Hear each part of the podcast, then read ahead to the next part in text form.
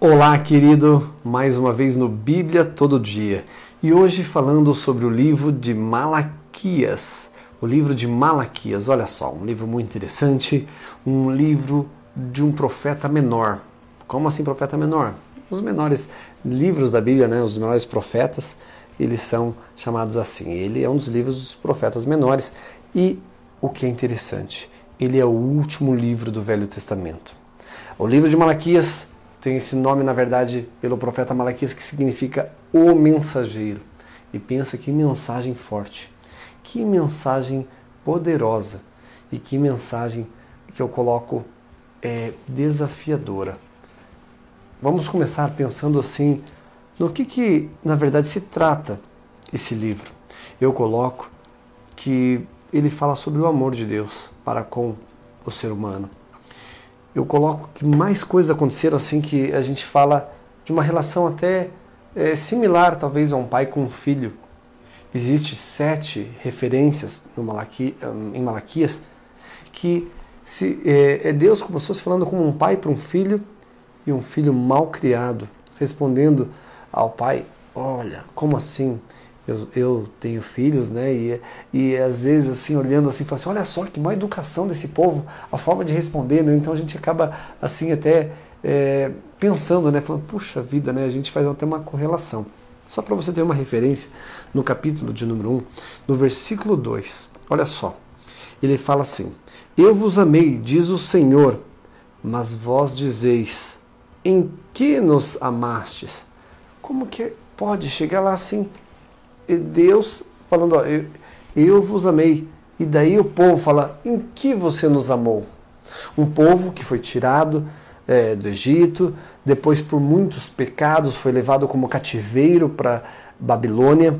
Existe na Babilônia é uma referência a nível é, muito forte a nível de Israel. Teve os profetas é, pré-exílio, teve os profetas do exílio e teve os profetas pós-exílio. Malaquias é um profeta pós-exílio.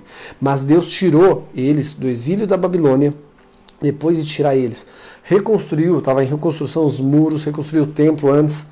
Então, assim, olha só, como que pode um povo tão ingrato? E sabe o que é de nós pensarmos? E nós estamos sendo, estamos sendo ingratos, né? nós estamos sendo ingratos com o que Deus tem, tem feito para nós? Nós temos conseguido visualizar o que Deus tem feito para nós? Eu posso até falar assim, ainda parando, ao invés de prosseguir para o capítulo 2, eu vou fazer um panorama em três partes do, do, do livro de Malaquias. Malaquias ele, ele teria três divisões a nível pedagógico, apenas falando. Que seria assim: a primeira parte falando da postura dos sacerdotes em relação à, à forma com que ofereciam sacrifícios ao Senhor, a forma com que lidavam com o Senhor, então direcionado mais aos sacerdotes, aos sacerdotes.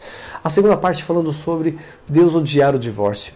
E a terceira parte, mais generalizada para o povo, para, para todos, falando que é, da vinda de Jesus, da vinda é, da forma que Deus se preocupa em nos avisar e falando que, que o Messias estaria pronto para nos resgatar. Né?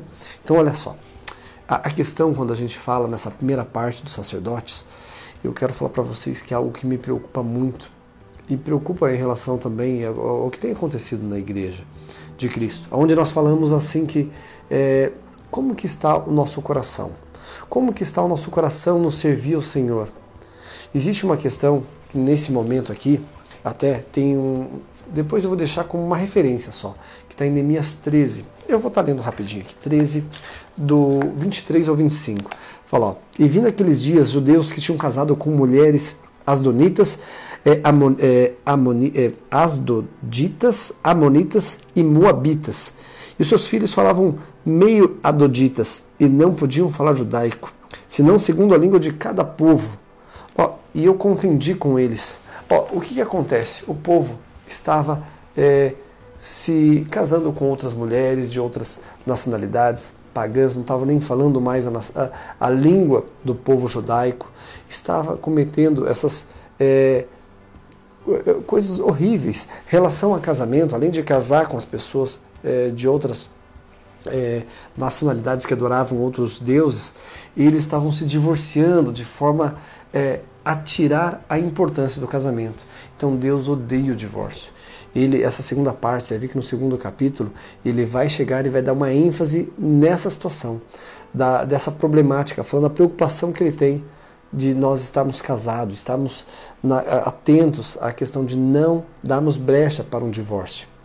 E, e, algo que eu quero enfatizar no capítulo 2 é algo que um dos versículos mais pesados da Bíblia. Por que mais pesados? Fala assim, porque é, a situação estava tão feia, o povo oferecendo sacrifícios com animais defeituosos. Em Deuteronômio fala que isso é inaceitável. Eles não estavam com temor do Senhor. Isso é algo que eu me preocupo em relação a nós como cristãos. Como que a gente tem oferecido o nosso louvor na igreja, a equipe que trabalha na igreja, os sacerdotes da igreja, como tem levado a ministração da palavra com temor e tremor? Ou a gente já sabe os hinos, a gente já sabe a liturgia do culto, a gente já sabe até o que tem que falar e, e faz de qualquer jeito.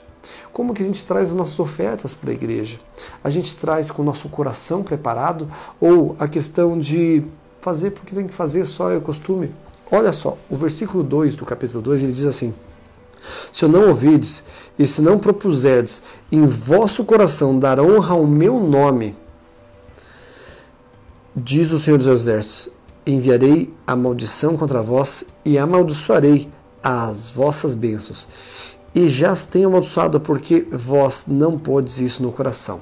E o versículo 3, olha que pesado.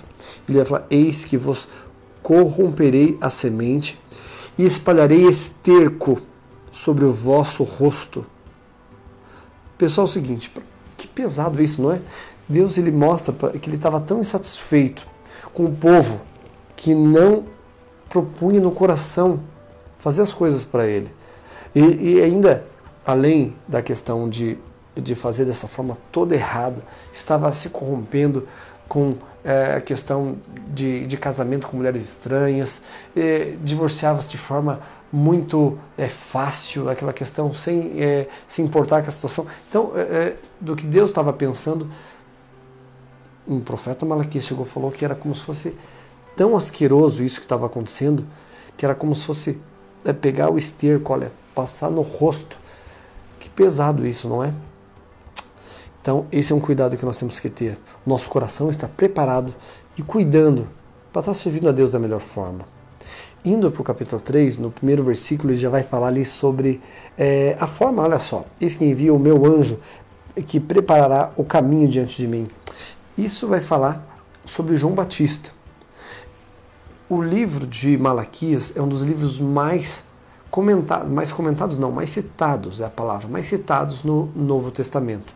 E muito em referência a João Batista. Tem o Sol da Justiça, que fala sobre a questão de, eh, de Cristo e o Sol da Justiça, que é mencionado a primeira vez em Malaquias e depois só lá em Apocalipse. É uma referência muito interessante. Mas a questão de João Batista é, ser algo que foi uma referência né, nos evangelhos é, como citado, e maior, o livro de maior anúncio né, de, de referência deles era o livro de Malaquias, nessa primeira parte do capítulo 3. E, falando sobre o capítulo 3 ainda, eu quero falar algo que é muito. É, o pessoal às vezes espera, né? Fala assim, puxa, e, e, o, e o versículo mais conhecido de Malaquias, qual seria? É o versículo 3, 10, que ele vai falar: Trazei todos os dízimos à casa do tesouro, para que haja mantimento na minha casa, e depois fazei, fazei prova de mim. Diz o Senhor dos Exércitos: se eu não vos abrir as janelas do céu e não derramar sobre vós uma bênção tal que dela vos advenha a maior abastança. Ó, e por causa de vós repreenderei o devorador. Até aqui que eu vou estar lendo. O que, que acontece? Esse versículo é um dos versículos mais conhecidos é, a nível de dízimos e ofertas. Ele do livro de Malaquias, ele com certeza é o mais conhecido. E o que, que eu quero dar uma ênfase sobre esse versículo em especial? Ele fala: trazei todos os dízimos à casa do tesouro. A casa de Deus, né? A casa do tesouro, no caso, pensa na seguinte situação. Então, não é trazer o dízimo para a instituição de caridade, não é trazer o dízimo para um hospital, você vai falar assim, quando você fala isso, você fala assim, puxa, você é contra isso? O povo cristão, o povo judeu também, é um dos povos que mais ofertam, um povo, são povos muito é, pronto a ajudar, mas só que tem as suas questões de direcionamento, é, a questão de direcionamento do que é importante primeiro, né? Primeiro, a questão relacionada ao que nós devemos abençoar o reino. E olha a ênfase aqui de falar, ó, para que haja mantimento na minha casa. A palavra mantimento não é manutenção. É engraçado quando a gente vai ver a questão da construção do, dos templos, eles não eram feitos com o dízimo, era feito com oferta. É, é só uma questão de é, algo para a gente se pensar, né? Mas as ofertas elas é, eram montados, é, foi montado, foi toda a estrutura do, do templo com oferta. E o dízimo era a questão da manutenção. Tem é, uma possibilidade de falar sobre dízimos de uma forma muito mais profunda? Tem. Aqui, ó, trazei todos os dízimos. É no plural. Porque existia questões de dízimos, né? Não é, é, quando se fala em dízimos, a gente vai falar na época a divisão das estruturas dos dízimos. Tinha o dízimo que poderia ser dado para uma viúva, organizado pela igreja e poderia, uma viúva que fosse da igreja, que ela não tivesse irmão é, que pudesse ajudar a cuidar dela, que ela não tivesse filho é, de maior idade. Tem, tem essa estrutura que é, está escrito em outro livro essa situação, mas aqui, por isso que ele fala todos os dízimos. Mas a questão, o dízimo para que haja mantimento na minha casa, para que quando se fala mantimento, a gente está falando em pessoa na figura do sacerdote, das pessoas que ministram a palavra dentro da igreja. Por isso que a gente vai falar assim, ó, trazer todos os dízimos à casa do tesouro para que haja mantimento, para que é mantimento, para que, é claro, os, os pastores, os sacerdotes que vivem do dízimo, eles vivem do dízimo, né? É a questão de mantimento. E depois fazer prova de mim. E é o que é mais interessante nessa questão, né? E ele vai repreender o devorador por causa disso.